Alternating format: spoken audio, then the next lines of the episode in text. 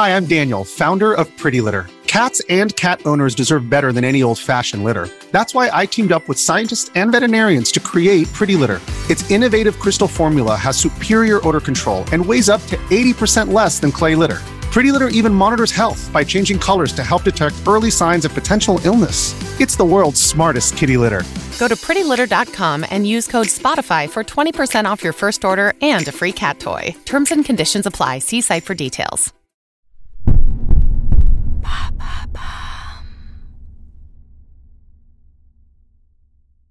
La tuerie de Louvciennes ou l'histoire d'un ado tueur, épisode 4. Alexis Polevoy, 19 ans, est emprisonné depuis 3 ans au centre pénitentiaire de Bois d'Arcy. Accusé de parricide et de cinq autres meurtres, il s'apprête à être jugé par la cour d'assises des mineurs des Yvelines. Avec ses trois avocats, il va devoir répondre aux nombreuses interrogations du jury, car après deux ans d'enquête, le mystère plane toujours autour de cette tuerie de Louvciennes. Vous écoutez Homicide, je suis Caroline Nogueras.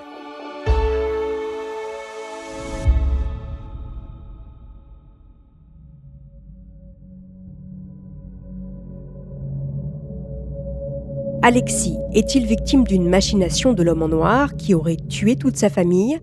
Ou a-t-il assassiné son père et les autres occupants de la maison, un père violent et alcoolique, pour mettre fin à des mois de souffrance? Dans ces deux scénarios, il y a très peu de certitude et beaucoup d'incohérences.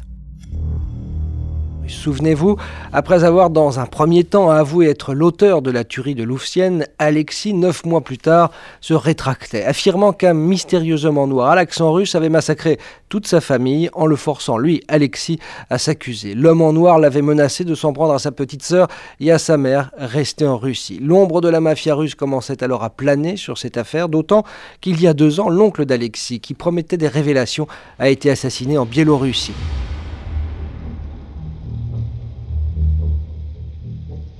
Juger un adolescent de faits très graves reste toujours quelque chose de particulier. Ce 4 mars 1998, à la cour d'assises pour mineurs des Yvelines à Versailles, l'ambiance est pesante. Le procès va se tenir à huis clos, sans public ni journaliste. C'est la loi. Elle permet ainsi de protéger celui qui se tient dans le box des accusés. Alors c'est lui, ce garçon aux frêles épaules, qui aurait tué de sang-froid six personnes dont son père, avec une arme de guerre trois ans plus tôt. Les quelques personnes autorisées à suivre l'audience sont sceptiques. Alexis ne semble pas avoir grandi, malgré ses trois années d'incarcération. Les traits sont toujours ceux d'un enfant. Une peau diaphane, des joues rondes et une coupe en brosse.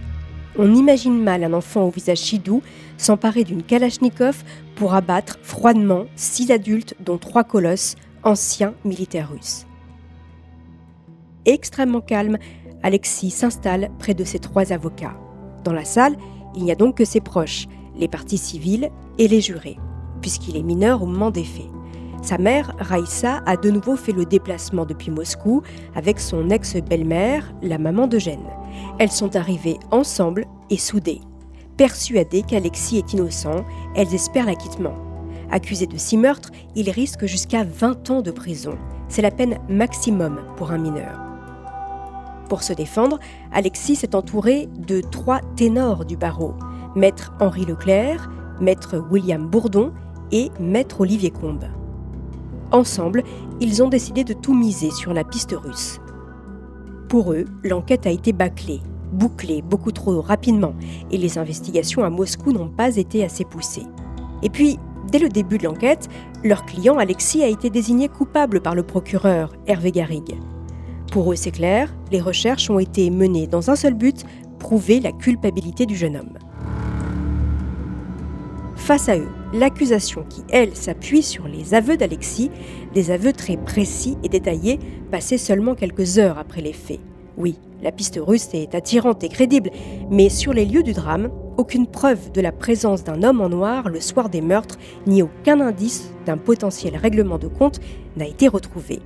Et puis, une partie de la montre d'Alexis, n'oubliez pas, a été retrouvée devant la porte de la chambre où Fedor s'est réfugié.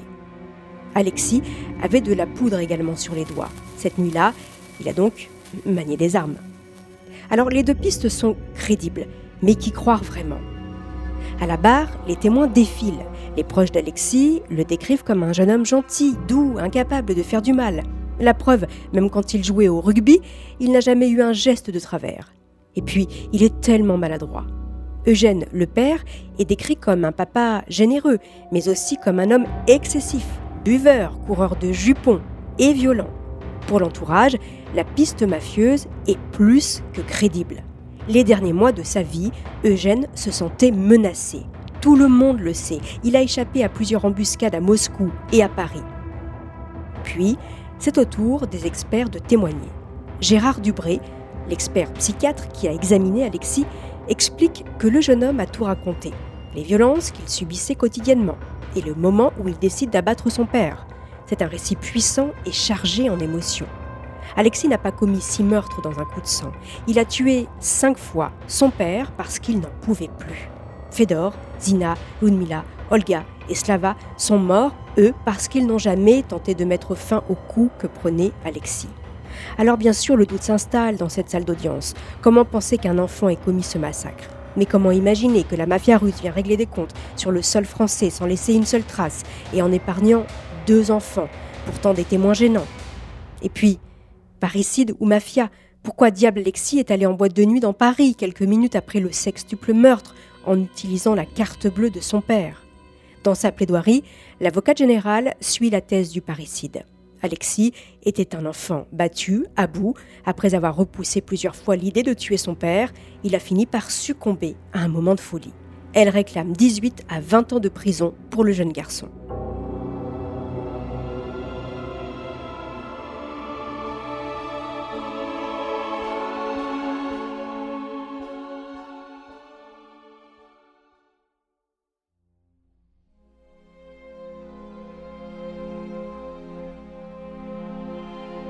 Après huit jours d'audience et de longs débats, le verdict tombe.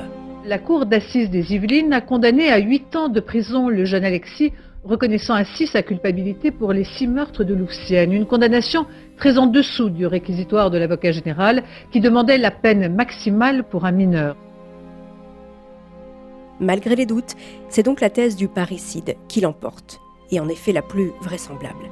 Pour les jurés, Alexis est l'unique coupable des six meurtres, mais ils lui reconnaissent des circonstances atténuantes puisqu'il était un enfant battu. À l'annonce de sa peine, le jeune Alexis fait bonne figure, ses avocats, eux, sont furieux. Pour quelqu'un qui est innocent, 8 ans, c'est inacceptable. Maître Henri Leclerc. Pour quelqu'un qui est coupable, 8 ans, c'est un jugement de Salomon une espèce de point équidistant. Maître William Bourdon. Euh, qui évidemment, euh, pour quelqu'un qui, encore une fois, qui son innocence, n'est pas quelque chose de, d'acceptable. Hein. sur le plan moral, ça... Bah, alors, le bénéfice du doute, il fallait jusqu'au bout du bénéfice du doute, et c'est l'acquittement. le bénéfice de l'acquittement. On a l'impression que le bénéfice du doute a marché à mi-chemin.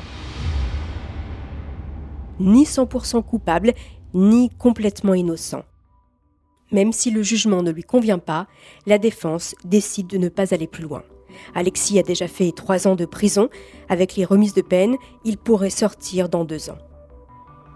En prison, Alexis ne veut plus parler de l'affaire. Il fait sa peine sans faire de vagues. Et grâce à sa bonne conduite, il est finalement libéré en juillet 2000.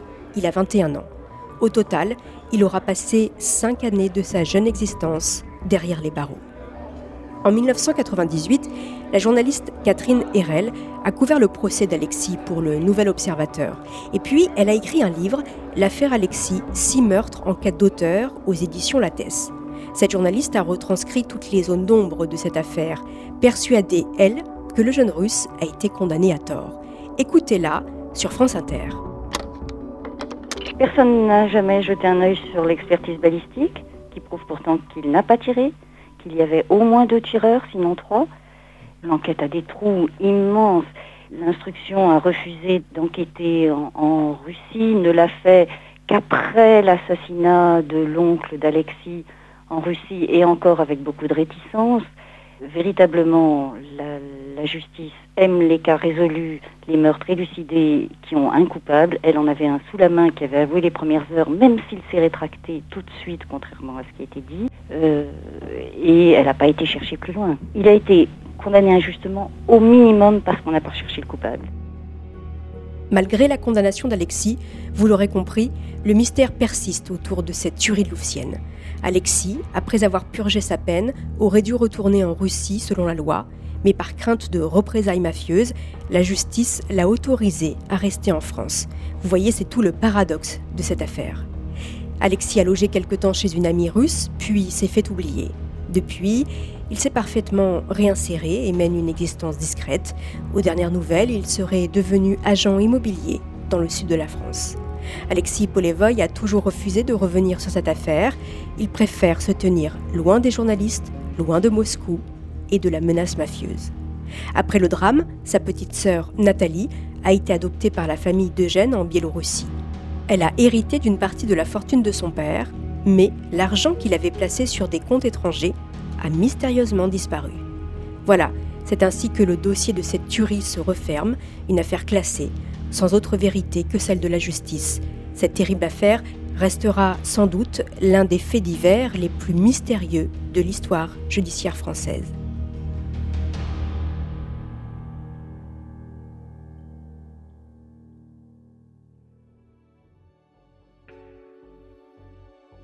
Merci, chers auditeurs, de votre fidélité.